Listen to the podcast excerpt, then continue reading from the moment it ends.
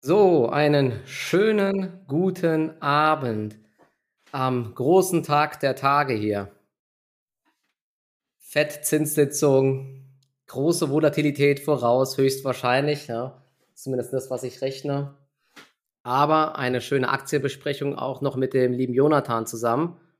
Den hole ich mal rein jetzt. Da ist er schon. Bruno Herbst ist am Start. Guten Abend. So, mal sehen, ob das klappt. Perfekt, doch, funktioniert. Hi. Servus, Jonathan. So, sehr, sehr spannender Tag heute hier. Ich bin richtig aufgeregt hier, muss ich sagen. Wir haben einiges auf der Liste. Eine bunte Mischung aus ähm, allgemeiner Marktlage, würde ich mal sagen, beziehungsweise wie man damit umgehen sollte. Und dann zwischendurch schauen wir äh, drauf, was der Markt macht. Ja, um 20 Uhr ist ja der Zinsentscheid. Und dann hast du dir auch einige Unternehmen nochmal angeschaut in letzter Zeit. Und da wollten wir drauf schauen, oder beziehungsweise du wolltest berichten, weil du die ganzen äh, Berichte durchgelesen hast, wie das Management Inflation sieht, Jobmarkt sieht, Lieferketten sieht. Ne? Da waren ja jetzt ganz, ganz große Probleme zuletzt. Ich weiß nicht, uh, du, du bist ja eher langfristig. Ganz, ganz kurz, Michael, sorry ja. für die Unterbrechung. Einige schreiben, dass du leise bist. Ähm, jetzt ist die Frage, ist bei mir oh. die Lautstärke besser und äh, kannst du da irgendwas einstellen? Ton ist leise bei mir. Sehr komisch, okay. Hm, ich habe eigentlich die Dinger hier an. Schreibt mal noch bitte, ähm, ob ich immer noch sehr leise bin. Ist komisch. Ja, also ich höre dich gut auf jeden Fall. Könnten wir mal kurz nochmal schreiben, ob es leiser ich ist. Schreibt jemand, dass wir beide gut zu hören sind. Also wird schon Okay. Gehen. Sehr leise, komisch. Verstehe ich nicht. Ton ist gut bei beiden und manche sagen leise. Instagram mal wieder, ne? das ist eh so eine Sache. Heute werden mir schon den ganzen Tag über Stories, die ich bereits gesehen habe, immer wieder neu angezeigt, also noch nicht gesehen. Also da ähm, blickt, blickt auch kein, keiner mehr durch bei Instagram gefühlt. Und dann die Fake-Accounts, also das ist wirklich ziemlich übel. Ja, deswegen bin ich ja jetzt auch äh, langsam versuche ich mal auf Twitter noch eine zweite Homebase zu finden. Wer weiß, was mit Instagram passiert hier, ne? Deswegen. Aber gut, also falls es irgendwie Probleme geben sollte, als kleines Backup, ich nehme das gerade auch noch auf nebenbei äh, und dann wird das noch hochgeladen. Also, ja, ich hoffe, es funktioniert, aber es schreiben die meisten, dass alles gut ist. Deswegen. Okay, super. Jetzt habe ich ja schon mal eine kleine Einleitung gemacht. Ne? Ich weiß nicht, äh, ich, wollte ich gerade eben anfangen, du bist ja eher langfristig investiert und schaust vielleicht gar nicht so auf die ganz kurzen äh, Bewegungen. Man hat aber, wahrscheinlich hast du es auch mitbekommen, zuletzt gab es ja schon krass, krass immer diese Rückschläge nach den Quartalszahlen. Vor allen Dingen lag es daran, und du kannst du jetzt nachher auch Input geben, weil der Ausblick aufs nächste Quartal ja vom Management äh, teilweise unter den Erwartungen lag und da reagiert der Markt sehr, sehr böse teilweise. Zuletzt wieder DocuSign zum Beispiel, ne? bei Snap ging es ja, glaube ich, 30 Prozent nach unten, Coinbase und so weiter. Das war ja im Endeffekt querbeet. Ähm, da äh, auf jeden Fall gleich Input von dir und zu den einzelnen Unternehmen. Und ähm, genau, jetzt wolltest du noch mal ganz kurz ein Update geben oder vielleicht eine kleine Hilfestellung. Wir sind ja hier so ein bisschen Therapiestunde auch immer, weil mir, ja, mir geht es auch also so. Ne? Wir, wir, ja, wir, wir werden einfach auf Hobbygärtner-Content umstellen, wenn es wieder abwärts äh, geht. Äh, ja, jetzt ist ja, heute mal ein Tag, geht es aufwärts, was passiert? Auto äh, beim Kundendienst, dann geht es direkt auf dem Konto abwärts, ja. da dachte ja. ich jetzt mal einen Tag Erholung, aber nee, du bleibst nicht verschont. Aber ja, nee, schießt du zuerst mal los und ich ergänze dann gerne noch kurz meine Gedanken, wie ich damit umgehe mit der Situation. Ja, genau. Also bei mir ist es wirklich so. Also Spaß macht es aktuell nicht, ne? vor allen Dingen, weil ich auch kurzfristig unterwegs bin. Da kriegt man natürlich richtig ordentlich auf den Deckel und immer habe ich das Problem, dass wenn die Kurse sehr günstig sind, fehlt mir äh, oft das Cash, um nachzukaufen. Bei dir sieht es ja da vielleicht besser aus oder du bist da entspannter. Aber ja, ich weiß auch gar nicht, ob ich noch kurzfristig optimistisch bin. Ich glaube, heute hängt wirklich viel von der Marktreaktion ab. Der Markt denkt ja, es gibt jetzt 75 Basispunkte, ja. Und das große Problem war zuletzt, dass das Vertrauen in die Notenbank irgendwie ein bisschen verloren gegangen ist. Ja, das ist, äh, Vertrauen ist alles an der Börse.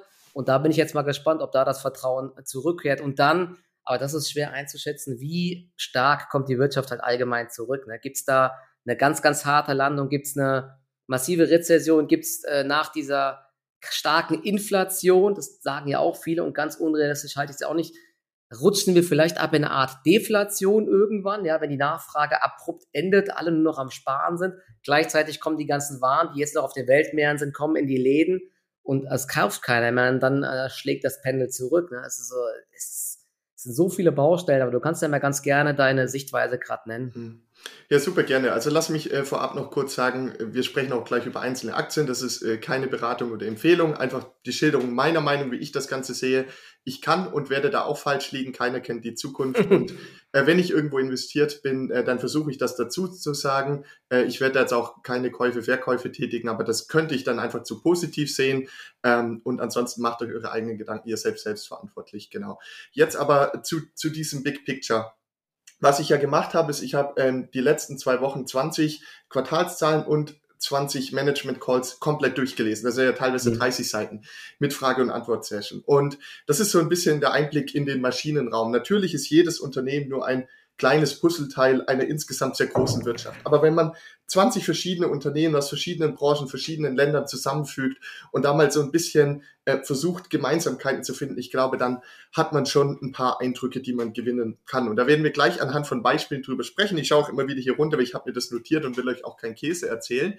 aber, aber jetzt davor, ähm, also wie geht es weiter? Es ist einfach eine sehr, sehr schwierige Gemengelage und ähm, ich glaube, die, die wichtigste Aufgabe, man muss auch immer unterscheiden zwischen dem langfristigen Investieren und im kurz- und mittelfristigen Traden. Ich spreche jetzt aus der Sichtweise eines Investors. Ist es, sich so aufzustellen, dass man mit verschiedenen möglichen Szenarien immer vergleichsweise gut dasteht. Ja, ähm, man, man darf sozusagen nicht alles auf eine Karte setzen. Und ich denke, was sind die Grundregeln, sind immer die gleiche, nur Geld investieren, das ihr einige Jahre nicht benötigt, weil falls wir durch ein tieferes, längeres Tal gehen würden, irgendwann gehe ich fest davon aus, kommt die Erholung, dass man nicht dann dazwischen verkaufen muss. Ansonsten diversifizieren, nicht von einzelnen Unternehmen oder Unternehmern abhängig sein, Stichwort Tesla, ja. Die Gefahr ist, wenn man sich zu sehr in eine Aktie verliebt, dann wird der Depotanteil immer größer und das kann einen dann einholen, ja. Also darauf würde ich achten und ansonsten nicht so sehr darauf achten, alles richtig machen zu wollen, sondern eher weniger falsch machen zu wollen. Also vielleicht nicht die Aktien mit den schlechtesten ähm, Bilanzen zu kaufen. Und dann noch das Letzte und Wichtigste, nicht zu sehr auf die Kurse achten. Ja, jedes Mal, wenn man sich einloggt, sieht man als erstes die Kurse. Wenn man auf eine Seite wie TradeGate äh, geht, sieht man die Kurse. Ähm, und, und, und das fliegt uns ständig entgegen. Aber dabei geht halt so ein bisschen verloren, was wir eigentlich machen, nämlich uns wirklich an Unternehmen zu beteiligen. Und ich glaube, ähm, als, aus Investorensicht ist es eben falsch zu überlegen, welche Aktie nächste Woche höher steht. So müssen wir uns überlegen, wo gehen wir davon aus, dass in 10 und 20 Jahren ein viel höherer innerer Wert da ist, verglichen mit der heutigen Marktkapitalisierung. Ähm, und dann sind rückläufige Kurse sogar eine große Chance, weil solange man Dividenden wieder anlegen kann oder vom gehaltenen Teil sparen kann oder ein bisschen Cash-Reserven hat, kriegt man dann für den gleichen Geldbetrag ja mehr Unternehmensanteile, mehr Free Cashflow und mehr Dividenden. Und das ist ja auch so unter der, der Überschrift des unternehmerischen Investierens zu verstehen, was ich ja immer versuche, ein bisschen zu vermitteln. Und das bringt einen dann auch in eine Ruhe, weil dann stellt man sich Fragen wie, wie, wie man das bei einer GmbH-Beteiligung machen würde oder wenn einem das ganze Unternehmen gehören würde. Ähm, wie, wie steht es um die Zukunftsaussichten? Welche Trends sind wichtig? Wie hoch ist die Cash-Generierung? Wie ist die Bewertung? Ähm, ja, und dann sollte man die Unternehmen einfach begleiten bei Wertschöpfung und Wertsteigerung. Und da geht es einem gleich viel entspannter ähm, und besser. Und äh, vor allen Dingen, glaube ich, dass man dann mittel- und langfristig auch viel erreichen kann. Äh, denn am Ende sind Krisenzeiten immer Chancenzeiten. Und ich werde später im Livestream eine Aktie vorstellen, die ich schon sehr, sehr spannend finde, fundamental gesehen, wo ich wirklich finde, dass das jetzt ein Beispiel ist, was für Chancen sich durch solche ähm, Krisen dann auftun. Ähm, werde ich aber noch nicht sofort äh, verraten, weil wir wollten davor mhm. noch aus, äh, über ein paar Eindrücke ähm, aus der äh, allgemeinen Wirtschaft ähm, sprechen, aus den Management Calls, was, was mir da so aufgefallen ist. Ja, mega. Ja, da, e, eine Sache, genau. Eine Sache ist noch wichtig. Ich glaube, für die Leute, die noch nicht so lange dabei sind, ne, weil, also als wir die letzten Streams immer gemacht haben, weiß ich noch immer, da war ja noch immer all, alles eitel Sonnenschein, letztes Jahr irgendwann. Und da konnten, da konnten sich die meisten, glaube ich, nicht vorstellen, was es heißt, was ein, was ein Bärenmarkt ist, ne? weil da haben natürlich alle immer von sich gesagt, ja, ist kein Problem, ne? ich kaufe einfach nach und alles ist schön und alles easy, ne? kein Problem, aber wenn man halt in einem Bärenmarkt ist und der Index ist 20 oder 30 Prozent gefallen, da sind meistens die eigenen Aktien schon 50 Prozent oder mehr gefallen. Und dann gibt's eben auch eine Menge schlechte Nachrichten dabei. Ne? Und ich glaube, diesen Punkt vergessen die meisten, ne? weil du hast jetzt gesagt, du hast dir die Unternehmensnachrichten angeschaut. die generieren weiter Cash, ne? die verdienen Geld und so weiter.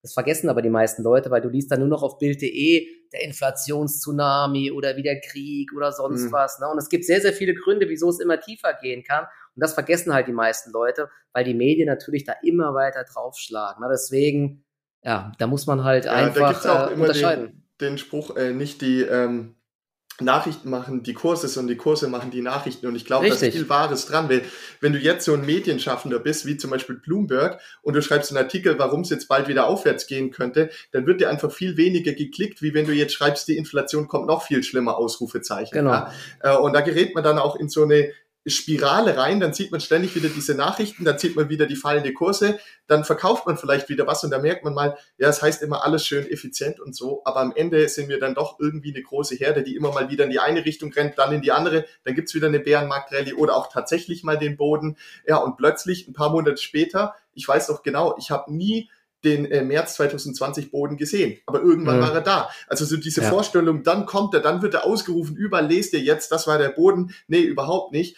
Eher ist es so, ähm, dass der Boden immer dann da ist, wenn keiner mehr daran glaubt. Ja? Aber Richtig, auch das ist halt ja. eine schwammige Definition. Und deswegen sage ich immer, äh, gar nicht versuchen, das Maximale rauszuholen, sondern eher versuchen, nicht allzu viel falsch zu machen. Ja, ja, genau. Also es wird nirgendwo eine Ankündigung geben und dass sich mal irgendjemand rauswagt, der sagt, das ist jetzt der Boden. Ne? Das ist ja auch immer. Die meisten Leute, die schwimmen immer mit der Herde und sagen, jetzt geht's noch tiefer und wenn es gut läuft, sagen alle immer, jetzt geht's noch höher. Jetzt äh, wollen wieder alle eher so maximal Value-Aktien kaufen als, äh, als die Tech-Werte gut gelaufen sind, wollten alle die Tech-Werte kaufen. Das weiß ich noch ganz genau. Da warst du ja immer eher bei McDonalds und Co. Ne, und hast diese ganzen hochbewerteten Tech-Werte weggelassen. Jetzt äh, kannst du dementsprechend so ein bisschen äh, ruhiger schlafen, sage ich mal, ne, weil du wahrscheinlich dein Drawdown ist deutlich geringer als jetzt bei vielen anderen. Und eine, eine Sache, bevor wir auf die anderen Sachen eingehen, finde ich nochmal ganz spannend, was, äh, was der große Vorteil ist, wenn man auch Dividendenaktien im Depot hat. Denn wenn Aktien steigen und fallen, nehmen wir mal einfach jetzt Netflix als Beispiel, ne? die hat ja keine Ahnung, wie viel tausend Prozent die gestiegen ist, aber du hast ja in dieser Zeit nicht einen Cent mal von diesem Unternehmen bekommen. Ne? ja, das ist unglaublich. Ja, und jetzt hast du quasi dieses, die, dieses Ding ging nach oben und jetzt rauscht es nach unten. Das heißt, wie bei Kryptos, du warst vielleicht mal auf dem Papier sehr, sehr reich, aber jetzt ist alles weg ne? und du hast halt nie was währenddessen bekommen. Während du bei einer Allianz, Münchner Rück und so weiter, selbst wenn die sich halbieren, du hast halt zwischendurch jedes Jahr 6% oder 5% Dividende bekommen. Ja? Das ist halt auch nochmal ein großer Unterschied. Deswegen bin ich auch ein Fan davon, in beiden mhm. Lagern aktiv zu sein. Ja. Und ja, mein, mein Dividendendepot lief auch ewig richtig, äh, richtig Schrott, ne? Drei, vier Jahre. Aber dafür ist es halt dieses Jahr, ne, diese, diese Dividenden von Six, von Allianz, von Munich Re, von E.ON, ne, das ist halt der Wahnsinn dieses Jahr. Ne? Also mhm. das macht, und das Geld kann man auch jetzt wieder reinvestieren, aber gut. Ja, ja, vielleicht ist, lass mich ähm, da noch, noch ganz kurz was dazu sagen, dann legen wir auch los. Ja, weil ja, ich habe mit meiner Strategie die schlimmsten Schlaglöcher umfahren. Ja, aber ich habe natürlich zum Beispiel im Jahr 2020 in der zweiten Jahreshälfte und auch im Jahr 2021 auch nicht diesen raketenhaften Anstieg gehabt. Das darf, darf man also auch nicht vergessen.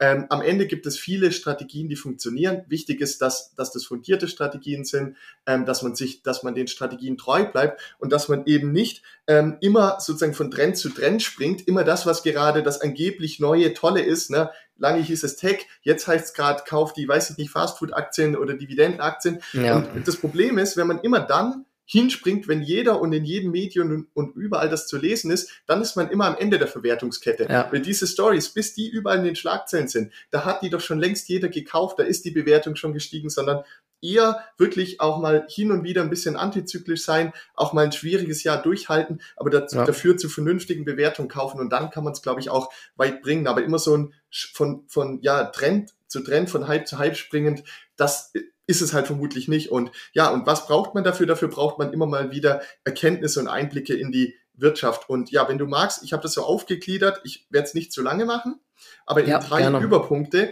Ähm, du kannst ja mal sagen, Lieferketten, Jobs oder Inflation, äh, womit sollen wir starten? Ja, fangen also wir doch mal direkt. Ja das böse Dreieck, ja.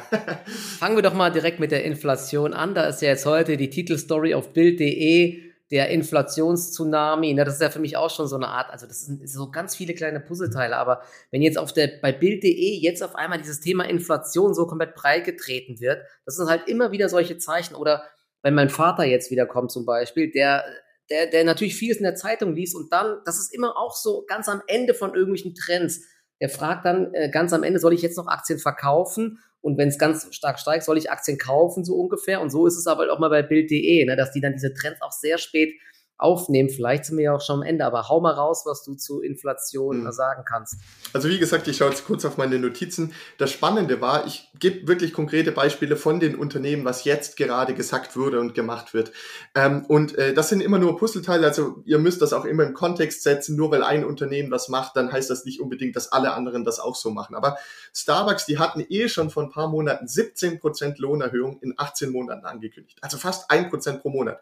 Und jetzt hat der Gründer und und neue und zum dritten Mal zurückgekehrte CEO Howard äh, Schulz gesagt, wir werden weitere Lohnerhöhungen machen müssen. Es reicht nicht. Also auf die 17 Prozent kommt jetzt noch mal was oben drauf. Plus, plus, es gibt noch ein Digital Tipping, also digitales Trinkgeld geben. Das erhöht nochmal die Löhne. Plus, sie führen noch ein neues Profit-Sharing-Programm ein. Das heißt, äh, Filialen, die besonders gut laufen, kriegen die Mitarbeiter nochmal einen Bonus. Äh, plus, es gibt noch die Gewerkschaftsbildung in vielen Standorten, was auch wieder zu Lohnsteigerungen führen wird. Das heißt, ich bin mir sicher, im äh, Niedriglohnsektor, zum Beispiel bei Starbucks, haben wir eine Lohninflation nach wie vor von über ein Prozent pro Monat in den USA. Und das ist einfach Wahnsinn. viel zu hoch und weit entfernt ähm, von dem, wo es hingehört. So, ähm, dann das nächste, Heidelberg Zement. Ganz andere Branche. Was ist hier passiert? die stehen ja in der Kritik wegen ihrem CO2-Ausstoß. Also gab es einen großen Investorentag im Mai und da haben sie gesagt, wir werden 50 Prozent weniger CO2 haben bis zum Jahr 2030 gegenüber dem Jahr 1990. Das ist eine extreme Reduktion. Wie erreichen sie die? Sie bauen jetzt, das muss man sich mal überlegen, an die ganzen Zementwerke hin CO2-Abscheideanlagen und die werden dann über irgendwelche Pipelines zu Schiffen transportiert und dann werden die in alte Bohrlöcher reingepumpt mm. und mhm. damit von der sozusagen nicht in der Atmosphäre, wo sie ihre schädliche Wirkung entfalten und das Klima anheizen, sondern bleiben unter der Erde verschlossen. Und diese ganze zusätzliche Infrastruktur, das kostet ja wieder hunderte Millionen, wenn nicht Milliarden, ja. wird alles in die Preise reingepreist werden. Und der CEO hat gesagt, die Zeit des Commodity-Zements ist zu Ende. Wir sehen das als Chance, nicht als Risiko. Wir werden unsere Marge erhöhen und die Preise werden dauerhaft höher sein. Das heißt, auch da wieder der Umstieg wird zu dauerhaft höheren Preisen führen. Dann noch ein anderer Zementhersteller, äh, beziehungsweise eher die betreiben Steinbrüche, aber das braucht man dann auch für Beton und für den Straßenbau. Martin Marietta äh, Materials, die haben ein Zementwerk in Texas, das erhöht im April und Juni jeweils um acht Prozent die Preise. Also im drei Monatsrhythmus jetzt. Ähm, die sagen, bei ihren Steinbrüchen werden sie bis zum Jahresende 15 Prozent erhöhen. 15 Prozent Erhöhung in einem Jahr. Äh, die haben 70 Prozent im Eigentum, die haben Mitarbeiter, klar haben die ein bisschen Diesel, aber das ist jetzt nicht so stark betroffen. Die werden ihre Marge ausweiten. Ähm, und der CEO hat gesagt, ähm, helfen ziehen anything as attractive as this is in 12 years. Also auch das wieder so ein Zeichen.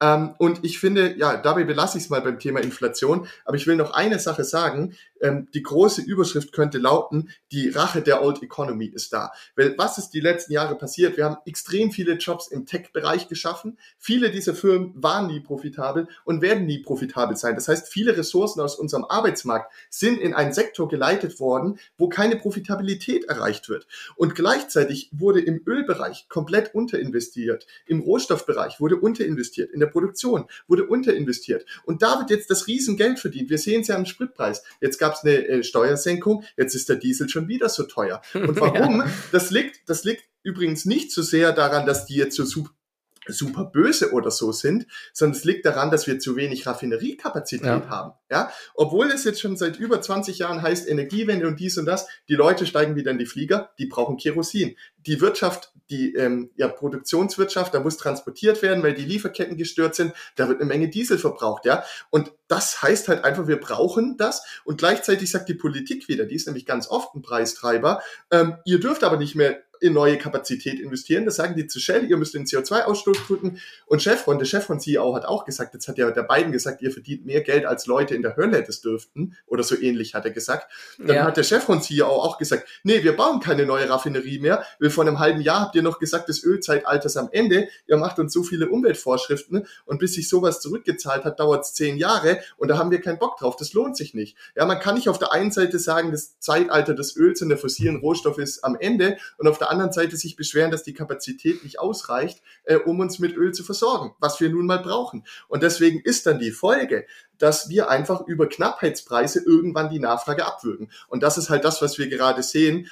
Und äh, das ist also wirklich äh, verrückt, wie viel davon dann letztlich doch auch hausgemacht ist Und äh, insofern Fazit zum Thema Inflation aus meinen Eindrücken ist, es kommt noch einiges auf uns zu. Das liegt auch daran, dass die Wertschöpfungskette, ähm, bis das durchgelaufen ist und bei uns Konsumenten ankommt, da dauert das immer ein paar Monate. Ja, mhm. ich habe jetzt wieder gelesen, Aldi und Lidl, die kaufen Milch und Fleischprodukte immer ein paar Monate im Voraus ein zu einem fixen Preis. Jetzt wird es neu verhandelt. Äh, das wird nochmal 20 Prozent teurer ungefähr, meine ich gelesen zu haben. Ja, ja. Ähm, und und deswegen, da wurde so viele weitere Preiserhöhungen angekündigt. Auch Monster zum Beispiel hat gesagt, wir werden am 1. September nochmal 6% erhöhen. Das wird ja alles noch kommen, das ist schon beschlossen, das ist schon weitergegeben, das ist schon in den Verträgen drin. Und egal, was die FED heute verkündet, das ist jetzt erstmal beschlossen. So, und wie reagiert der Konsument darauf? Erst einmal ähm, noch relativ gut. Das heißt, die Unternehmen berichten, obwohl die Preise hochgeht, ist die Nachfrage immer noch da.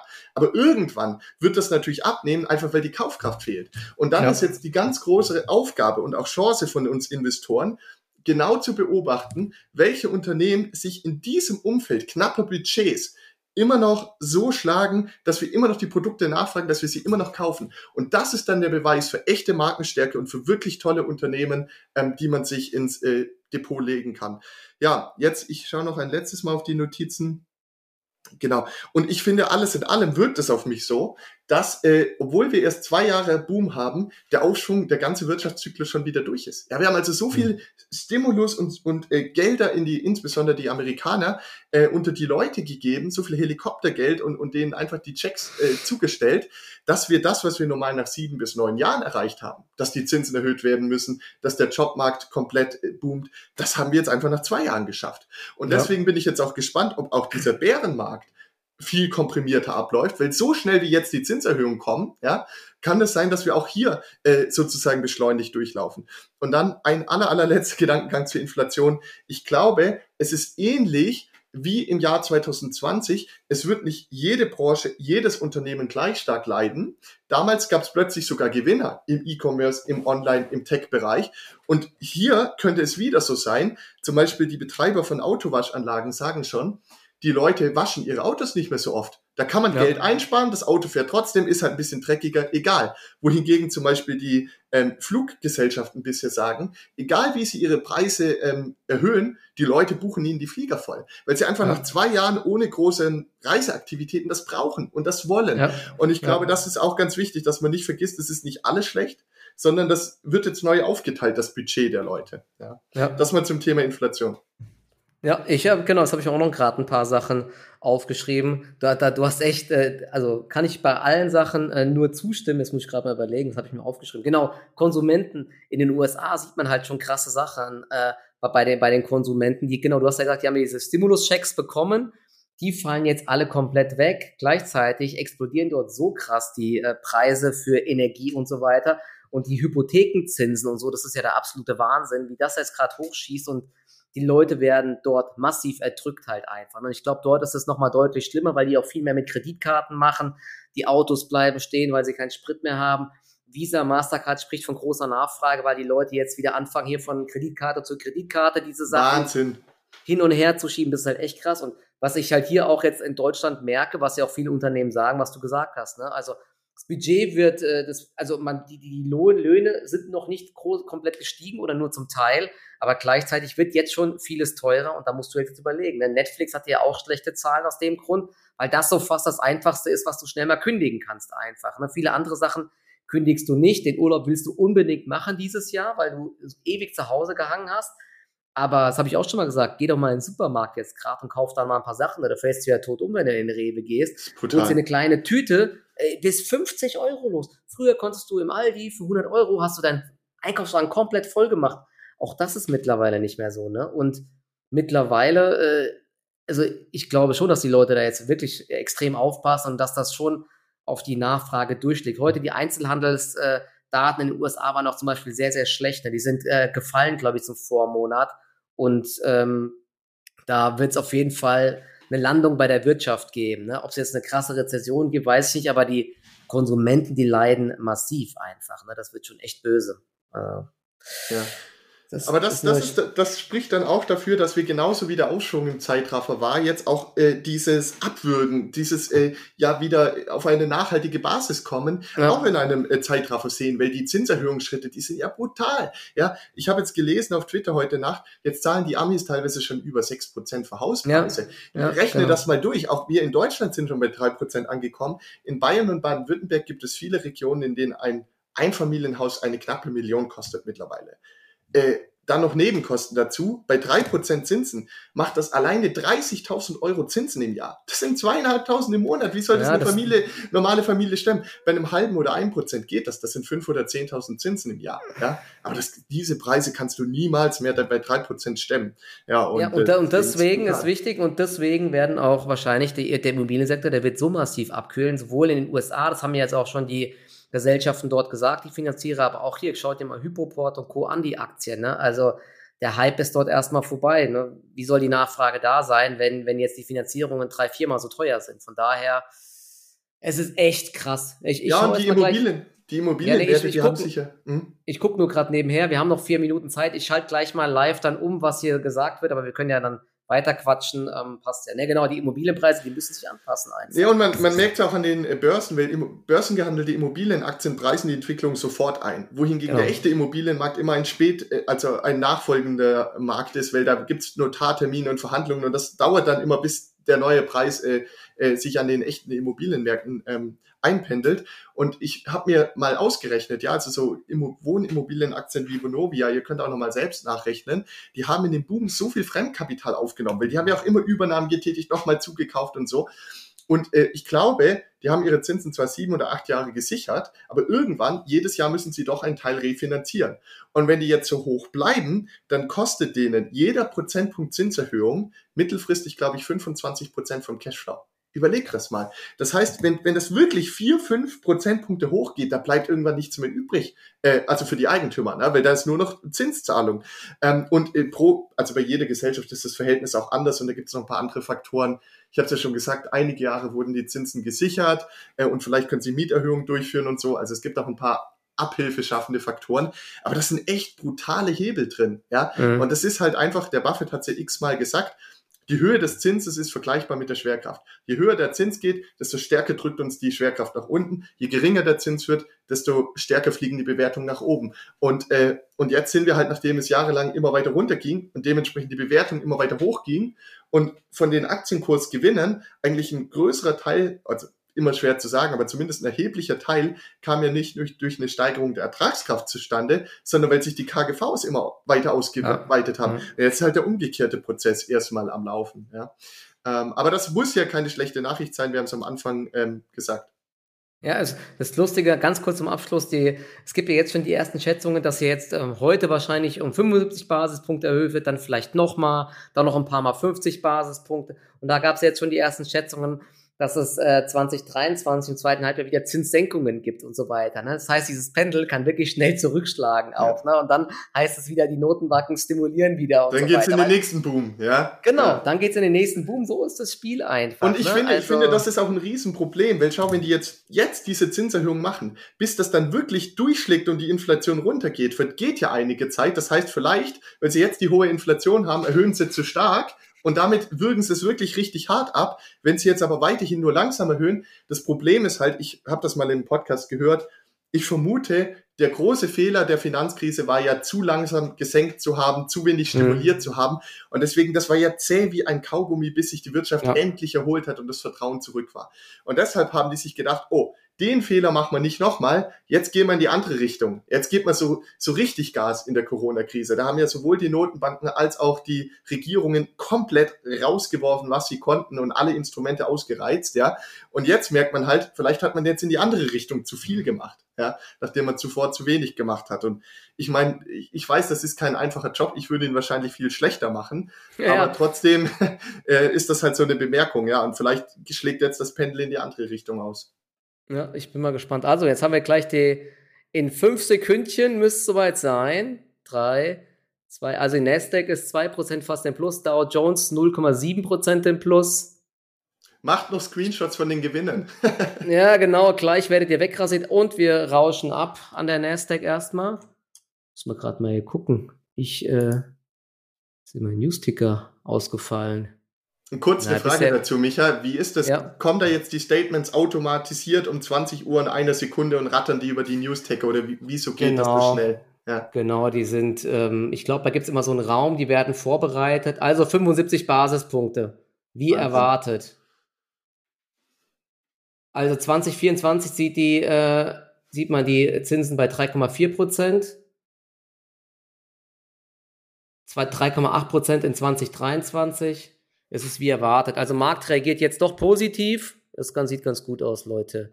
2,3 Prozent Nasdaq 1,3 Prozent, ähm, der S&P. Man sieht heute auch wieder, ne, ich habe mal hier, ich habe gestern Roku gekauft. Ein blindes Huhn findet auch mal Einkommen. 10, Prozent im Plus. Aber übrigens auch krass, ne? Und das ist auch so ein Zeichen, dass halt auch viel Negatives eingepreist ist. Roblox hatte jetzt, kennst du ja wahrscheinlich, ne, die, die, diese Plattform mit den Spielen und so weiter, die hatten jetzt auch heute schlechte Zahlen für den Mai wieder gemeldet, ne, weil wenige Leute spielen und äh, der Euro-Dollar belastet, ne, der starke äh, Dollar, trotzdem Aktie von minus äh, 3% auf plus 8% gedreht. Also, ja, also es ist im Endeffekt wie erwartet. Hm. 0,75 Notenbank. Ende 2022 bei 3,4 Prozent. Das ist halt schon brutal hoch. Und was ich noch sagen will, na, die erste so Reaktion, ich, also so. Krass. Jetzt gibt es eine Reaktion nach unten wieder. Alter. Ich weiß nicht, was hier gerade erwartet wurde. Das Ende 2022 3,4 Prozent. Boah, muss ich gleich nochmal gucken.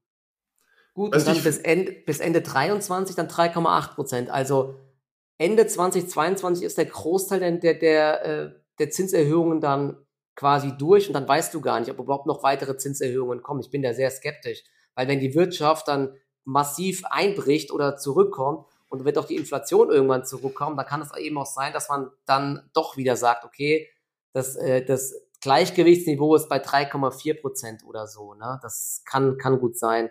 Also, aber ich denke mal, der Markt, ich, ich, ich, ich hau mal die Aussage raus, wir bleiben heute deutlich im Plus am Markt. Aber es kommt ja gleich noch um 2030 dann ähm, Jerome Powell und der erzählt dann noch ein bisschen was. Die Inflationsprognosen werden angehoben, die Wachstumsprognosen werden gesenkt. äh, ja, aber ich meine, ich wollte ich wollt noch eine Sache sagen. Ja. Aus meiner Sicht ist das doch auch so, dass jetzt dann diese ganzen Kommentare und Pressestatements und äh, vorgefertigte ähm, äh, Schriften die werden jetzt ja durch alle möglichen Interpretationsmöglichkeiten äh, durchgejagt. Da wird jedes Wort fünfmal gelesen. Äh, da wird teilweise auch äh, so oft um die Ecke gedacht, dass dann zum Beispiel ein äh, schwaches Wachstum plötzlich wieder gut ist, weil man dann mhm. nicht so stark erhöhen muss und so. Genau. Äh, und oft kommt es dann so, am nächsten Morgen geht es dann doch in die andere Richtung, oder? Das ja. hatten wir ja schon mal vor, vor einer der letzten ähm, ja, Notenbanksitzung, dann ging es abends hoch, am nächsten Tag ist den ganzen Tag lang abgerauscht. Also Stimmt, ich finde, so ich finde, das, das hat mich auch, so, äh, das hat mich so viel Geld gekostet. Das war die Hölle der Tag bei mir. Das war so ein Mist die letzte Sitzung. Aber ja, du hast recht. Ne? Das, es kommt immer auf die Interpretation drauf an. Mittlerweile ist es ja so. Normalerweise sind ja niedrige Zinsen besser. Jetzt sagt der Markt, wenn die wieder nur ein bisschen erhöhen, dann das was du gerade gesagt hast dann wird es noch länger dauern mit der Inflation. Die, das Vertrauen ist weg. Deswegen jetzt lieber einen riesen Schlag machen und äh, das in den Griff bekommen. Und Jerome Powell sagt auch, ähm, sie sind fest entschlossen, die Inflation auf 2% zu bringen. Also dafür machen sie jetzt alles. Ja, also ja und der Vergleich das mal mit dem, was ich gerade bei Starbucks und den Lohnerhöhungen erzählt habe, das passt halt noch gar nicht zusammen. Und äh, am Ende ja, wollen wir vielleicht gerade mal ein bisschen über den Jobmarkt sprechen. Da habe ich nämlich genau. auch noch drei, äh, drei Eindrücke von den Unternehmen. Das erste ist, und das ist jetzt wirklich spannend, bei Domino's Pizza ist es so, die haben ein riesiges Marketingbudget und bisher haben sie das immer genutzt, um Werbung für ihre Pizzen zu machen. Ihr Problem ist aber nicht, dass die Leute nicht genug Pizzen bestellen, sondern dass sie ihre ähm, Filialen nicht mehr mit Mitarbeitern besetzen können. Und deshalb machen sie jetzt Werbung für die Karriere bei Domino's Pizza statt Werbung äh, für ihre Pizzen. Das muss man sich mal vorstellen. Das Und das Wahnsinn. Ganze geht so weit, dass im Quartal 1 der durchschnittliche Store sechs Tage verkürzte Öffnungszeiten hatten weil sie einfach nicht genug Personal hatten. Ähm, und äh, das muss man sich mal vorstellen, wie, wie wie überhitzt der Jobmarkt in den USA sein muss, dass so etwas entsteht. Ähm, ja, und dann das nächste, Buzzi Unicem, das ist ein italienischer Zementhersteller. Die sind unter anderem in Texas äh, stark vertreten. Das ist ja die Boomregion in den USA. Mhm. Und die haben gesagt, Die Nachfrage ist komplett verrückt, aber sie kriegen das, die, den Beton nicht mehr zu den Kunden, weil äh, die Lkw-Fahrer fehlen. Ähm, und das ist ein Problem, was auch Walmart hatte. Und da hat, war vor ein paar Wochen in den Medien, dass die jetzt über 100.000 Dollar Jahresgehalt für Lkw-Fahrer zahlen. das, das, das, das muss man sich mal verrückt. überlegen.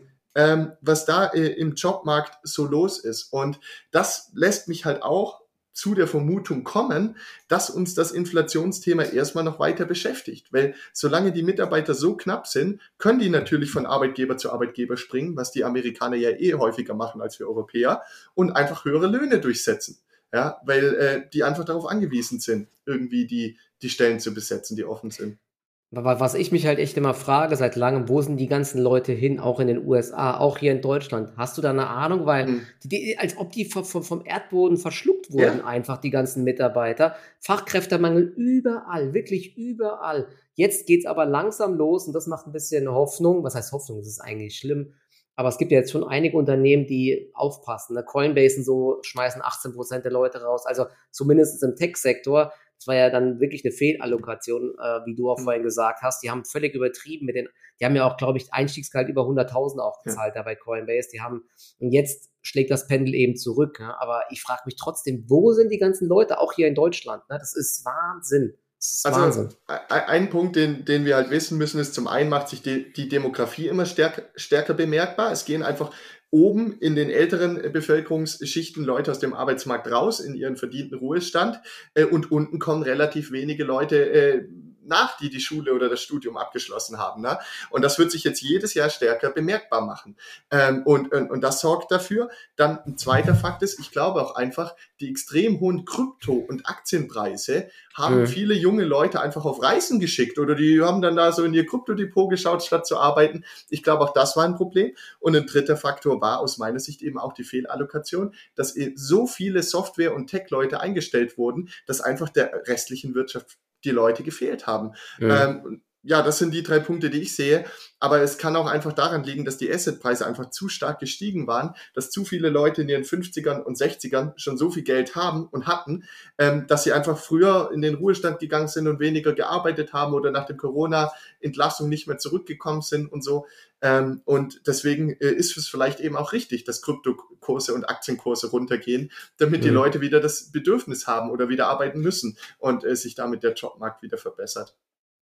Ja, das ist ähm, also im Kryptosektor, dieses Massaker dort, da gibt's auf jeden Fall ein paar Leute, die vielleicht doch jetzt nochmal arbeiten müssen. Ne? Wenn man nicht realisiert hat, und das haben ja die meisten nicht, die davon extrem überzeugt sind, das ist ja auch wieder so ein Beispiel, wie wenn man eine Netflix im Depot hat, das ist halt einfach nur ein Buchgewinn. Ne? Und der ist jetzt zum Teil weg. Es gab nie irgendwie äh, eine Dividende oder so, ne? wenn man einfach nur Bitcoins hält. Und das ist halt das ist gefährlich bei diesen Sachen. Naja, also Markt kommt ein bisschen runter, aber jetzt auch nicht ganz dramatisch. Nasdaq bleibt im Plus. Ja, okay. Wir wollten ja, oh, wir sind schon ganz schön hier über der Zeit schon wieder. Wir verplappern uns immer hier. jetzt, jetzt genau, du hast ja noch ein paar Sachen offen. Ne? Einmal wolltest du eine Aktie vorstellen, die du noch kaufen wolltest und nochmal über die Unternehmen sprechen, ähm, die du dir angeschaut hast. Genau, also da sind wir ja schon dabei. Da war jetzt noch ein letzter mhm. Punkt offen, Lieferketten. Und dann, dann stelle ich noch meine Aktie vor und wir machen noch ein paar mhm. Fragen. Also bei Lieferketten ist mir aufgefallen, da hat zum Beispiel Monster Beverage gesagt, ähm, die äh, Seefracht, ja, da gibt es wohl solche Staus wieder vor den Häfen oder man ja. kann gar keine Container mehr buchen. Das ist so ein Problem, dass sie jetzt Flugzeuge buchen, um äh, also irgendwelche Zutaten für Energy Drinks über die Kontinente zu fliegen. Ähm, und äh, gleichzeitig waren in den USA die Dosen zu knapp geworden, dass sie die auf anderen Kontinenten produzieren müssen und dann in die USA schiffen müssen. Und ähm, dann ist es noch so, sie hatten immer ein regionales Produktionsnetzwerk in den USA, das immer dort abgefüllt wurde, wo dann auch verkauft wurde. Das hat auch nicht mehr funktioniert. Das heißt, sie mussten quer durch die USA transportieren. Und das zusammen hat die Kosten halt so explodieren lassen. Und dieses Logistikkosten Problem. Das trifft ja uns alle Konsumenten, ne? weil mm, ja. jedes Produkt im Supermarkt wurde irgendwie transportiert. Und das schlägt halt überall auf, jedes, auf jeden Preis durch.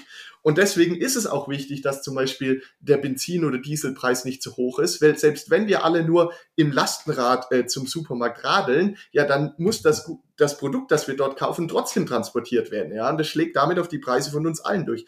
Und ich glaube einfach, da muss auch die Politik mehr machen, weil diese, ähm, diese Reedereien, die die Container über die Welt schiffern, schippern, die haben solche Gewinnmargen, das kann man sich gar nicht vorstellen. Ich glaube, ja. da dieser Kühne, der hat, glaube ich, 20 Milliarden Vermögen in einem Jahr aufgebaut. Eine das Person. Und da wird also so viel Geld rausgezogen, da muss definitiv irgendwas passieren. So, und jetzt noch eine weitere Firma, das ist Siemens Gamesa Renewable Energy, die stellen ja Windkraftanlagen her. Die haben das Probleme, das Problem, dass weil der Kostendruck so groß ist und immer nur Kosten reduziert, reduziert, reduziert wurden, wurden die immer stärker die Teile, die Vorprodukte in Billiglohnländern hergestellt. Und das bedeutet aber, dass sie bei der Endmontage dann hierher transportiert werden müssen. So. Und die hängen jetzt natürlich auch wieder in den Lieferketten drin. Und jetzt müssen die auch schon wieder Flugzeuge buchen, damit irgendwie das Zeug noch von China, wo es ja auch wieder Lockdowns gab, noch hierher kommt, damit die Windräder montiert werden können und bei den Kunden dann äh, aufgebaut werden können. So. Und da hat ein Mitarbeiter aus der Branche mir geschrieben, ich sage jetzt nicht von welchem Unternehmen, nur noch die Minister geben mehr Geld aus als ich. Und das muss uns auch noch bewusst werden, dass je mehr wir jetzt auf die Klimawende setzen, desto größer wird die Materialschlacht werden. Weil so ein ähm, Gaskraftwerk, Kohlekraftwerk, Atomkraftwerk, das sind ein paar Fußballfelder und das versorgt eine Million Leute, ein Kraftwerk. Wenn wir jetzt da diese Infrastruktur, Stromnetze, Batteriespeicher, Windräder, Solarmodule und, und wenn wir das jetzt alles bauen und die Wirtschaft umbauen, ja, äh, und die Häuser dämmen und so weiter, wir werden so eine Materialschlacht kriegen, also wir werden so viel Zeug aus der Erde fördern müssen, das wird echt, echt, echt heftig werden und ähm, ja, und ich denke also, dass das sind also auch Themen, die werden nicht von heute auf morgen verschwinden. Ähm, wahrscheinlich heizt dieser Übergang zu den ähm, erneuerbaren Energien auch nochmal die Inflation einfach an. Ja? Ähm, und das, das ist da mir noch beim Thema Lieferketten aufgefallen. Also da ist, glaube ich, auch wirklich wichtig, da ist jetzt auch eine Kehrtwende, die jetzt stattfindet. Erst was Corona-Lockdowns, dann jetzt die Lieferketten und China und Russland. Man muss dazu übergehen, die Produkte, wichtige Produkte wieder auf jedem Kontinent zu produzieren damit mhm. man nicht da so abhängig ist. Weil ähm, ich glaube, das ist, das ist echt äh, ein, ein, riesen, ein riesen Thema. Ja. Aber das mal zum Einblick aus meinen 20 Unternehmen, ähm, die ich angeschaut habe, was, was die da so gesagt haben. Einfach, dass man mal so ein paar Puzzleteile hat. Ähm, aber alles in allem ist mein Eindruck schon auch, dass nichts mehr schlechter wird. Sprich, die Lieferketten sind angespannt, aber es wird nicht noch schlimmer. Äh, der Jobmarkt ist angespannt, aber es wird nicht noch schlimmer, sondern sogar wieder ein bisschen besser. Ähm, und die Inflation, die ist zu hoch, aber es wird ja gegengesteuert. Ähm, und deswegen muss man auch immer aufpassen, bei all den schlechten Nachrichten, was ist schon in den Kursen drin? Ja, wenn jeder schon das Schlechteste erwartet ähm, und, und was ist wirklich noch etwas, was noch neu eingepreist werden muss. Ja, ja, hast du recht. Äh, es gibt aber ein paar Sachen, gibt's, ähm, die so ein bisschen Hoffnung machen. Wir haben, ja, wir haben ja gesehen, dass einige Aktien schon massiv gefallen sind. Hast du mal gesehen, wie Hapag-Lloyd sich zum Beispiel entwickelt hat in der Zeit? Das war ja, glaube ich, ein Tenbagger, ne? weil sie halt Gewinne machen. Das sind ja auch komplette, komplette Wucherpreise, die es da gibt bei den Charterraten. Die Aktie kommt auf jeden Fall jetzt auch deutlich zurück und auch die Charterpreise kommen jetzt so langsam zurück. Und es war ja eine Zeit lang das Problem, dass die ganzen Container in China festhingen wegen den Lockdowns. Jetzt hängen sie aber, glaube ich, hier irgendwie vor Amsterdam oder Rotterdam fest und vor Hamburg fest. Gleichzeitig gibt es hier noch Streiks und so weiter. Und selbst wenn die dann von den Schiffen entladen werden, gibt es keine Lkw-Fahrer hier, die die weiter transportieren können. Also es knarzt wirklich brutalst. Und hier in den Kommentaren habe ich es gerade eben äh, gesehen, haben es viele auch bestätigt, die arbeiten in der äh, Autoindustrie und so weiter und die, die chartern auch alles per Flugzeug und so, um die Sachen ranzubekommen. Ne? Also das ist äh, schon wirklich krass. Aber falls es halt wirklich so kommen sollte, dass die Wirtschaft sehr, sehr stark äh, doch runterkommt von den Wachstumsraten oder sogar in eine Rezession rutscht, dann kann es halt dann doch irgendwann, glaube ich, irgendwann passieren, dass diese hohen Preise äh, sich normalisieren. Aber das Hauptproblem wird, glaube ich, trotzdem bleiben. Das werden viele Unternehmen auch machen, dass man die Produktion irgendwie wieder näher zu sich heranholt einfach. Ne? Diese, diese Sachen mit immer aus China alles herbringen. Ich glaube, damit denken viele Unternehmen jetzt auch mittelfristig einfach um. Ne? Zumal das Thema das haben wir jetzt, sprechen wir jetzt noch gar nicht an, groß, äh, so China, Taiwan und so weiter und auch mit Krieg Ukraine und Russland und so weiter, ne?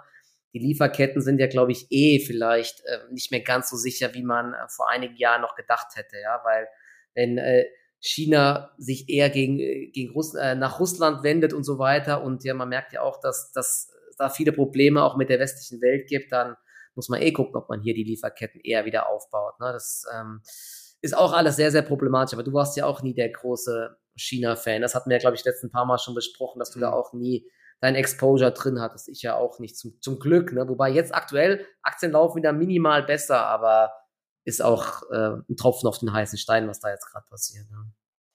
Ja, aber zu dem Thema kann und möchte ich nichts sagen, traue ich mir nicht zu. Ähm, ich bin schon, ich habe mich schon bei Russland verschätzt, da habe ich es auch mit, mit den Verlusten in meiner Gazprom-Aktie beziehungsweise den entgangenen Gewinnen, ja, ich habe sie verkauft, wo ich sie gekauft habe, bezahlt. Ich habe den Fehler gemacht, ich habe nicht das Undenkbare ähm, gedacht, das hätte ich müssen. Ähm, und äh, mein Learning ist einfach, ja, noch mehr auf Rechtsstaatlichkeit, Investorensicherheit, Demokratien setzen, dort investieren. Ähm, aber mehr kann ich zu China auch nicht sagen. Ja, genau. Okay, dann äh, können wir gleich noch ein paar Fragen auf euch eingehen, aber du kannst vorher nochmal vielleicht äh, raushauen. Ich glaube, es interessiert auch sehr viele. Du hast das letzte hast du Energiekontor gekauft. Die habe ich ja auch im, äh, in meinem äh, Langfristdepot, im äh, Wachstumsdepot. Ist ja wirklich äh, eine tolle Aktie. Ein, ein, Freund von mir hat die übrigens seit langem im Depot. Ich hatte die früher nie so ähm, im Blick irgendwie und er hatte die immer, hat mir irgendwas erzählt, ja, die zahlen mir immer Dividende. Ich denke, was ist denn Energiekontor? Jetzt hat er da einen Ten-Bagger mittlerweile mit der Aktie, ja. Und ja, perfekt, dann lädt er halt dich zum nächsten Essen ein, ist doch kein Problem. Ja, auf jeden Fall. Und, aber vor allen Dingen ein Ten-Bagger, obwohl die ja jedes Jahr, glaube ich, Dividende zahlen, ne? das ist schon echt Und Aktien zurückkaufen, ja, und das wachsen. Ist, also das ist echt das verrückt. Ist, das ist echt krass, ja. Also die Aktie lief ja auch sehr gut und hat sich auch sehr gut gehalten. Ähm, ist ja ein Windpark-Projektierer und auch ein Betreiber, ein Teil verkaufen sie ist, glaube ich, neben Encarvis auch sehr, sehr interessant in dem Sektor. Deswegen, ich habe sowohl Encarvis als auch Energiekernkonto bei mir im Depot, finde ich auch ganz spannend. Genau, aber kannst du jetzt mal sagen, was deine neue Aktie ist, die du im Blick hast? Ja, jetzt haben schon ein paar gesagt, äh, ich äh, soll das mal vorstellen. Ich habe es natürlich versucht, äh, mich äh, äh, davon wegzureden, einfach so lange reden, dass, dass da keine Zeit mehr dafür ist. Äh, nee, Spaß beiseite, aber ich will nur sagen, es hat, es hat ich finde die Kommentare interessant und es hat aber einer geschrieben, wir sollen nicht so lange reden. Ähm, da muss man aufpassen, da gab es einen anderen Kommentar, den fand ich sehr schön. Wenn man nur noch TikTok anschaut, dann kann man nicht mal mehr als fünf Sätze hören. Aber investieren bedeutet halt auch, mal den ein oder anderen Zusammenhang zu durchdenken und mal ein bisschen mehr als nur ein paar Zeilen zu lesen. Ja? Ähm, aber jetzt äh, zu der Aktie, die ich, die ich ähm, vorstellen, vorstellen möchte. Es ist noch nicht sicher, dass ich kaufe, aber ich glaube, es ist ein Beispiel dafür, wie interessant die Bewertungen ähm, äh, doch schon wieder geworden sind. Und zwar ähm, ist es die, die BioNTech. Ja? Ähm, die Aktie ah, ist von von knapp 400 jetzt auf 130 runter. Chart sieht natürlich grauenhaft aus, aber ich schaue ja immer mit einem unternehmerischen Blick da drauf. Und der sagt aus, dass Ende 2023 erwartet wird, dass äh, die 100 Euro Net Cash pro Aktie haben und keinen Cent Schulden. So, das heißt, wenn die Aktie jetzt noch von 130 auf 110 oder 100 fällt, dann entsteht eine Situation, wo der Unternehmenswert bei Null ist. Bei 0,0. Denn was mhm. passiert dann? Wir zahlen zwar 100 Euro pro Aktie, aber anteilig steht uns 100 Euro des Bankguthabens von BioNTech zu. Und jetzt muss man aufpassen. Das bedeutet nicht, dass es ein risikofreies Investment ist. Warum? Weil äh, das Cash bleibt ja da nicht liegen, sondern wird in Forschungen investiert. Wenn die nicht aufgehen, ist es verloren. Oder sie machen ja. mit dem riesigen Cash eine Übernahme, die zu teuer war, dann kann es auch weg sein. Oder die Forschungen verzögern sich. Also wirklich nur für die Leute, die daran glauben. Das ist mir wichtig. Ähm, aber ich glaube trotzdem, dass das unter Chance-Risiko-Verhältnis sehr interessant ist. Weil wenn man die Situation hat, das kann ich mir gar nicht vorstellen, dass du mit diesem Track Record, die haben ja die Pandemie beendet, ja, in ein Unternehmen einsteigen kannst mit den Mitarbeitern und dem Management und der Technologie und den Produktionsstätten und der Beziehung zu anderen Pharmaunternehmen, dass du nur das bezahlst, was die auf dem Bankkonto liegen haben. Ey, das ist doch der Hammer. Und äh, und das Verrückte ist, man kriegt ja noch mehr gratis, falls das Impfstoffgeschäft weiter Cash abwirft, egal wie viel oder wie wenig, ist das ja auch schon gratis dabei. Und alles, was Sie bisher in die Krebsbehandlung investiert haben und schon ausgegeben haben, das kriegt man ja auch gratis. So. Und ja. man darf einfach nicht vergessen, das könnte wirklich zum Gamechanger werden in der Krebsbehandlung. Krebskrankheiten heilen. Äh, und das ist eine Marktgröße, die geht in den dreistelligen Milliardenbereich, wenn nicht sogar in den Billionenbereich. Äh, man muss aber auch wissen, diese Krebsgeschichte wird viel, viel länger dauern als alles, was wir im Bereich der Impfstoffe gesehen haben. Das kann noch fünf, das kann noch zehn Jahre gehen. Und die sind erst bei, bei der Phase eins. Das geht ja immer Phase eins bis drei. Und äh, das bedeutet noch nicht viel. Aber was der CEO diese Woche, glaube ich, im Handelsblatt gesagt hat. Ja, Handelsblatt. Äh, und ich genau. habe da ich habe da einen Freund, der arbeitet äh, in, bei einem der größten Pharmakonzerne dem, der Welt, vielleicht sogar dem größten, und der hat es fachlich durchgelesen. Ich kann das ja nicht einschätzen, ja. Aber der hat gesagt, was er gelesen hat, hat ihn wirklich vom Hocker gehauen, nicht nur den BioNTech-Chef selber. Und ich meine, er hat halt schon einmal mit dem Impfstoff ein Wunder äh, mit der Technologie ähm, ja, erbracht. Und ich denke jetzt halt einfach, was denke ich? Wie gesagt, keine Garantie, es wird schwanken und man braucht wahrscheinlich zehn Jahre Geduld. Ich vielleicht mal ein Prozent vom Depot kaufen, überlege ich, zehn Jahre warten, nicht auf den Kurs schauen, auch wenn der noch auf 80, 70, was auch immer geht. Man hat ein asymmetrisches Chance-Risiko-Verhältnis, weil wenn äh, das aufgeht, wenn die, die werden nicht alle Krebskrankheiten heilen können, aber vielleicht den einen und anderen, das, da kann echt ein Geschäft entstehen mit einer Cash-Generierung, was im Verhältnis zur Marktkapitalisierung echt, echt interessant ist. Ähm, und wenn man mal die Chance hat, bei so einer tollen Technologie früh mit dabei zu sein und dass das auch in Deutschland gelingt, ja, das letzte äh, neue DAX-Unternehmen war ja Wirecard, ging direkt wieder mhm. vor die Hunde, ja. ähm, und gut, jetzt haben wir den DAX 40, jetzt sind noch ein paar andere aufgestiegen, aber ich kann mir echt vorstellen, dass diese Krise an der Stelle eine Chance bringt. Wie gesagt, es ist keine Empfehlung. Ich bin noch nicht investiert. Ich werde eine kleine Position machen. Man wird viel Geduld brauchen und man sollte es nur kaufen, wenn man daran glaubt, an die Technologie. Ja. ja und mit einer Positionsgröße, wo man es abschreiben kann. Ähm, aber wenn es in Richtung 100 geht und diese Situation, dass das wirklich ähm, Unternehmenswert null ähm, eintreten würde, dann würde ich wahrscheinlich nicht mehr widerstehen können. Und nochmals, ich kann die Pipeline nicht bewerten, aber mit dem Track Record und der Situation, dass du nur noch das zahlst, was die auf dem Cash, äh, was die auf dem Konto liegen haben, muss man vielleicht irgendwann auch nicht mehr be bewerten können. Ja. Also ja, ich habe es ja auch schon länger im Depot. Ich bin immer noch gut im Plus. Sie haben auch gerade aktuell ein Aktienrückkaufprogramm laufen. Sie haben sogar Dividende gezahlt und genau das. Also jeder, der das noch nicht gelesen hat, das äh, Interview im Handelsblatt, das ist echt sehr sehr spannend. Für mich ist auch Ugo Schahin und seine Frau echt also wenn ich jemandem, äh, also die, die sind so, äh, also die wirken so kompetent einfach. Ich kann das ja auch nicht einschätzen. Im Endeffekt musst du da einfach drauf vertrauen, ne, was die machen. Aber sie haben es ja bewiesen mit der, mit dem, äh, mit dem Impfstoff und sie haben extrem viel in der Pipeline. MS haben sie auch was, also Multiple Sklerose, noch weitere Impf Impfungen und so. Ich glaube, was war das denn noch? Irgendwelche anderen Impfungen waren auch noch dabei gegen, ach, keine Ahnung, es war äh, auf jeden Fall ganz viel gegen Krebs auch noch, ne? für äh, individuelle Krebstherapien, aber auch für allgemeine Sachen. Also da ist so viel und das, das, das, das Gute ist ja, sie brauchen keine Kapitalerhöhungen und sowas halt. Ne? Das ist der Riesenvorteil gegenüber anderen Unternehmen, die immer wieder Kapital aufnehmen, wo man immer wieder verwässert wird. Bei ihnen ist das Gegenteil und wieso das Chance-Risiko-Verhältnis gerade halt eigentlich genau gegen Malaria war das genau, das schreiben sie. Und Gürtelrose haben sie auch was. Ja, das wieso ist ein Portfolio, das ist eine Plattform, ja. Genau, sie haben ja auch eine Plattform. Sie haben die größte Plattform und ähm, da sind sie weltweit führend und das, das Gute ist ja, ich glaube, der Markt hatte erst jetzt mal ein bisschen eingepreist, dass äh, Corona, dass die, dass die Umsätze dort massiv einbrechen, aber jetzt gerade sieht man ja schon wieder, ne, dass wahrscheinlich ist jeder, der das dann will, der kriegt wahrscheinlich nochmal einen Booster, ne? Und nicht nur dieses Jahr, vielleicht auch nächstes Jahr wieder. Das heißt, in den nächsten, ja, vielleicht zwei, drei Jahren werden sie immer noch Geld mit, der, mit dem Impfstoff verdienen und dann 2024 haben wir ja gesagt, oder 2025 könnte es dann losgehen mit den ersten Krebsmedikamenten, ne? aber so genau weiß man das nicht. Das kann sich natürlich auch verzögern, aber sie haben so viel Cash einfach. Ich glaube, sie haben letztes Jahr irgendwie 18 Milliarden oder 16 Milliarden verdient. Ne? Das war ja hab, best, bestverdienende Unternehmen Deutschlands. Ich habe gerade noch im, Kommentar im Kommentarbereich gelesen von Matthias Schmidt, finanzgeschichten.com. Ähm, er hat gesagt, da gibt es ein Buch von den Gründern. Ich muss das noch lesen. Das ich habe es gelesen.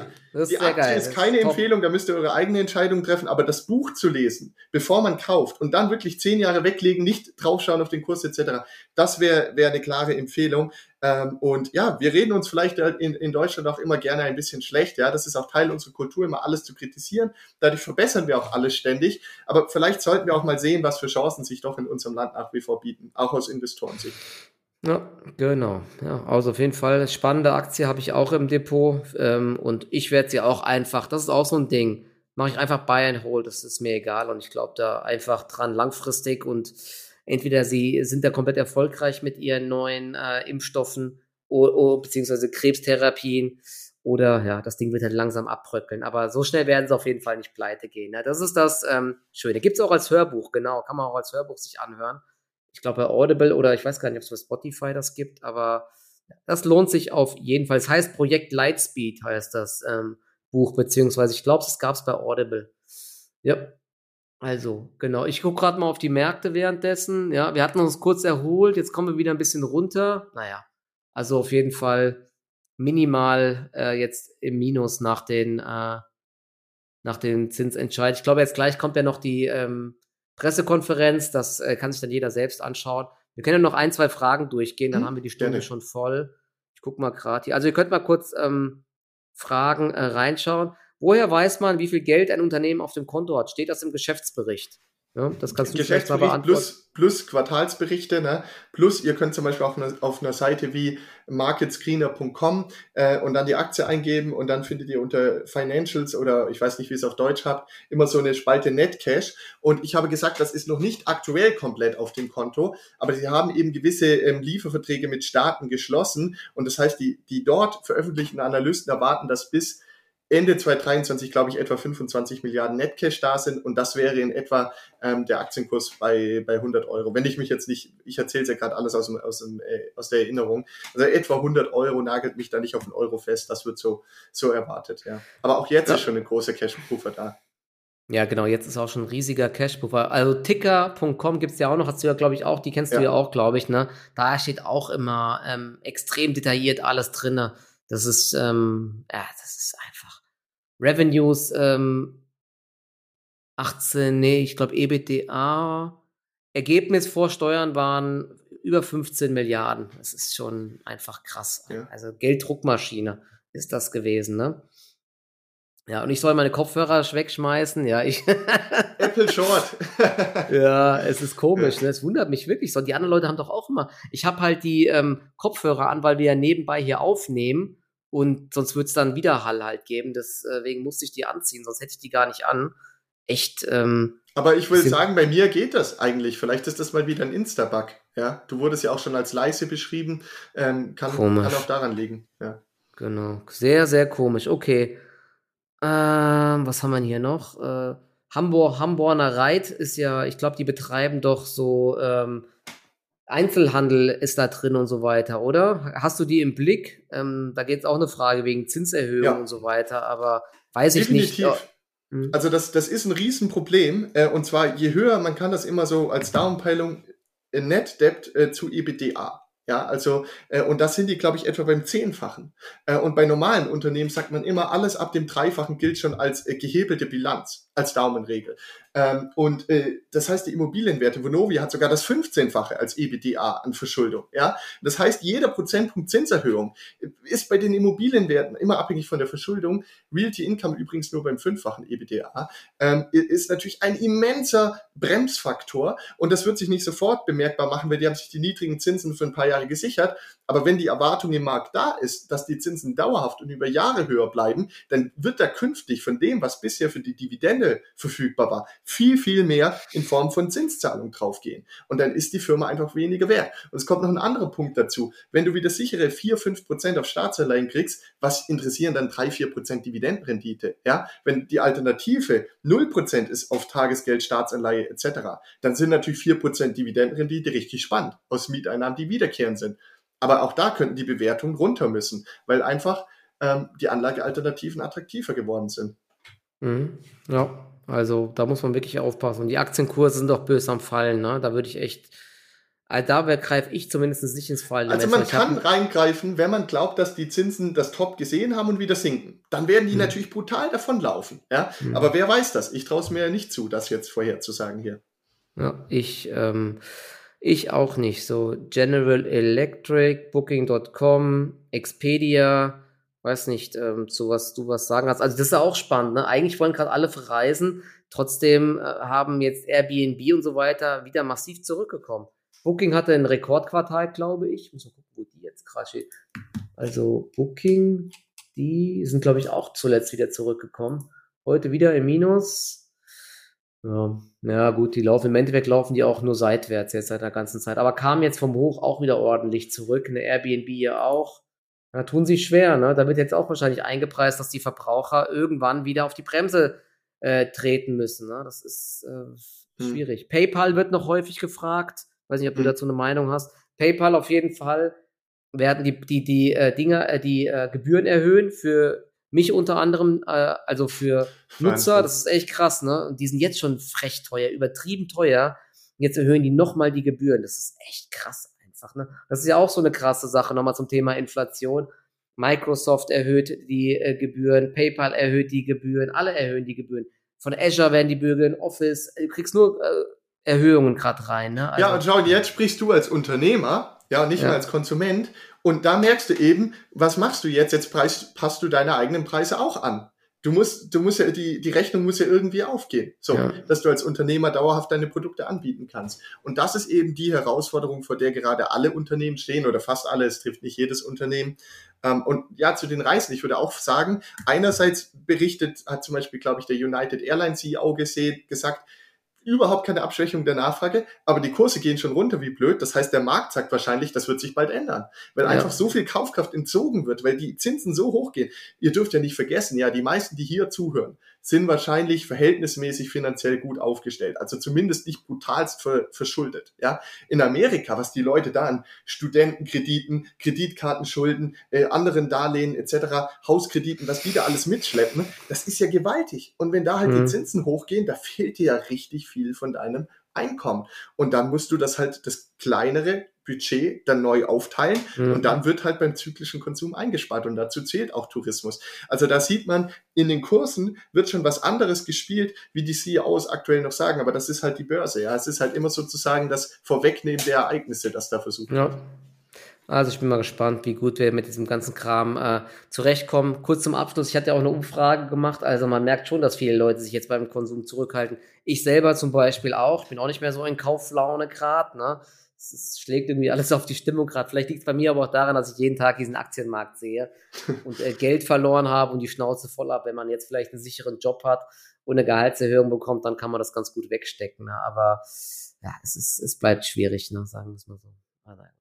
War auf jeden Fall wieder eine super Runde. Wir können natürlich können jetzt diese ganzen Fragen wieder nicht beantworten, aber ja, wir bleiben ja in Kontakt, dann machen wir nochmal irgendwann einen Stream oder einfach mal einen Podcast, den kann man dann hochladen und äh, da können wir vorab Fragen einsammeln oder so, können wir uns ja nochmal ähm, überlegen. Markt, ich gucke gerade nochmal, was der Markt jetzt macht zum Abschluss. Ich habe es gar nicht mehr offen hier gerade.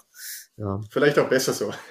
Ja, genau, lieber so. Da, da, ist die Laune wieder schlecht nachher. Ne? Ich höre jetzt auch dem Herrn Paul noch zu und genau, dann äh, war auf jeden Fall äh, super. Danke euch, dass ihr so zahlreich mit am Start wart. Danke dir, Jonathan. Gell? Und genau, alles Gute und dann äh, hoffentlich viel Erfolg mit, der, mit dem Kauf von BioNTech, falls du das dann machst. Ne?